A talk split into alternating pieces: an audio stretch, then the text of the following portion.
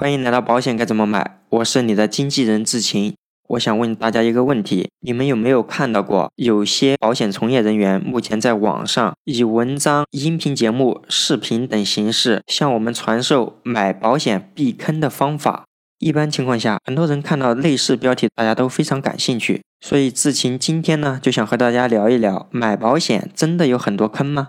我们普通消费者对这一块的话题非常感兴趣。最主要的原因是因为我们对这一方面的知识是相当匮乏的，而有一些保险从业人员恰恰是利用了我们这种担心害怕的心理，所以就出现很多标题党、恐吓党，传达一些华而不实的保险讯息，或者是关于一些保险的观点断章取义，只说其一，不说其二、其三。这种事情在我们看来其实屡见不鲜了。我们团队的小伙伴、很多同事。聊到这方面的问题啊，我们也只能摆一摆头，叹一声气，没有办法，谁让我们广大消费者对保险不了解呢？当然，我们也挺佩服有一些保险从业人员，帮我们消费者避这个坑，避那一个坑。所以今天有点忍不住跟大家聊一下。首先，我想问一下大家，什么叫买保险的坑呢？是我们买了一份保险以后，才发现这个保险的保险责任不是非常好，这就叫坑吗？还是说买的保险如果比别人贵个百分之二十三十，这就叫坑吗？那又或者是当我们后面出现理赔的时候，只要没有赔下来，那这个保险就是坑吗？刚才我们聊的这几个问题，要么就是我们在售前在保险配置方面的问题，要么就是我们在售后理赔相关的问题。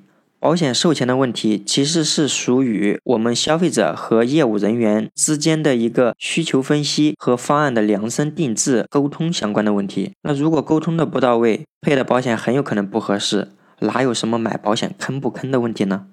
至于售后理赔相关这个问题，每一单每一亿，我们不能片面的认为就是保险公司的保险问题。因为出现这个问题，也有可能是我们健康告知的问题，也有可能是我们病例相关的问题，也有可能是我们实际身体相关的问题。这个需要具体问题具体对待。那志勤这里呢，也总结了有一些保险从业人员说的坑相关的问题，他们有几大观点，大家一起来想一想，这到底是买保险的时候有没有坑的问题，还是在我们买保险之前？定制方案的时候有没有根据我们的实际情况量身定制出现了问题？第一点，孩子的保险一千块钱以内就能解决，超过一千你可能就被坑了。说到这个问题，我其实是忍不住发笑的，因为这些网络博主啊，对他们来说，所谓的坑就是买保险贵了，便宜的才不坑。我想和大家说的是，我们定制方案讲究的是要符合我们的实际情况呀。这类网络博主动不动就是钱钱钱的问题，这个一千块钱就能解决小孩全部保险，真的适合我们每一个消费者吗？当然，网上也有一类观点说，小孩买保险，如果你买的保险带身故责任，那你就被骗了。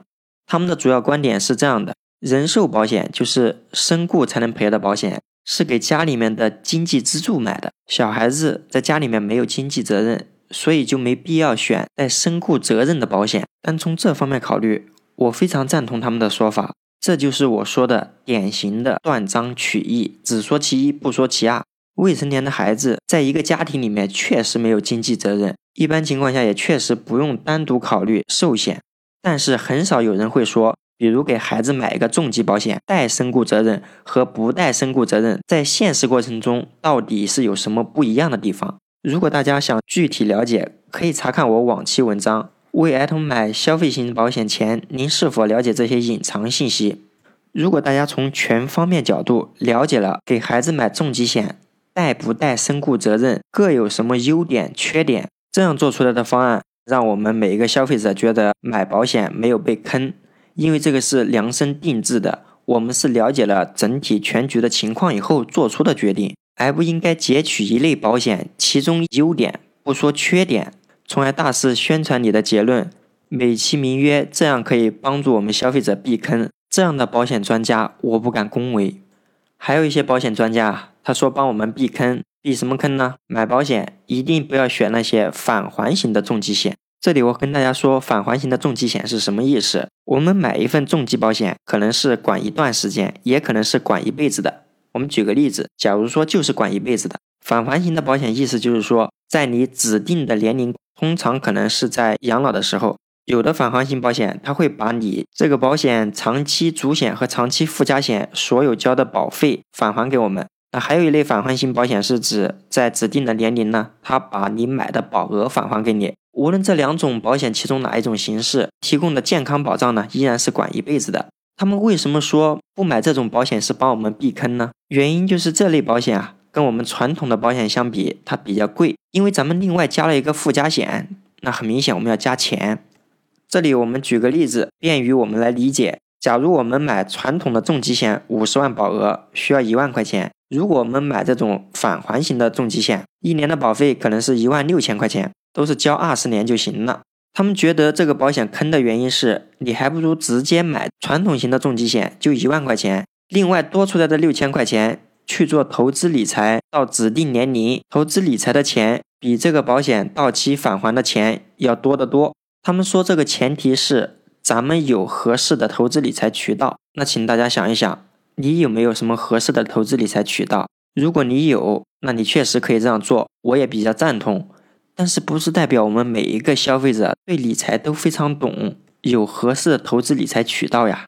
即便我们是去做基金定投，谁能打包票说这个是稳赚不赔的，而且可以持续几十年，整体来看每年都有稳定的收益呢？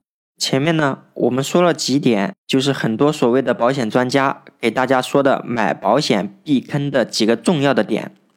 说到这里，大家有没有发现，很多人所谓的买保险避坑，避的是什么坑？主要就是你买的方案是不是便宜？如果便宜，那就没有被坑；比别人的保险方案可能要贵一些，那就有可能被坑了。这些保险专家的避坑秘籍，您觉得对你有用吗？我个人认为。买保险主要看的是我们在买保险之前的方案是不是根据我们的实际情况量身定制的。这个定制的方案是不是我们保险从业人员和我们消费者充分沟通以后达成一致定制的方案？如果是我们沟通完以后，根据我们的实际情况配置的保险方案，我认为这就是适合我们的方案。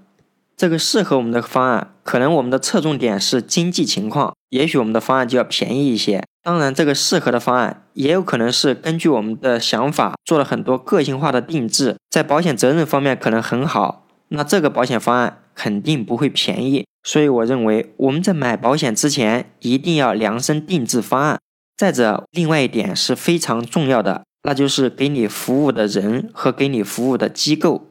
现在我们整个市场的情况是，很多人就看保险方案是不是适合。我想和大家说，找一个靠谱的人做长期的服务，实在是太重要了。这一方面一点都不亚于刚才我们说的你的保险方案是不是适合。因为咱们买保险最主要的就是保险生效以后，乃至于我们后面这个保险发生理赔时，这中间的服务，这才是我们保险生效以后最应该注意的地方。所以，我建议大家在买保险的时候，不仅要挑保险方案，也要挑给你服务的保险从业人员。以上就是我的观点。本期节目到此结束，志勤期待大家对本专辑的订阅、评论和转发。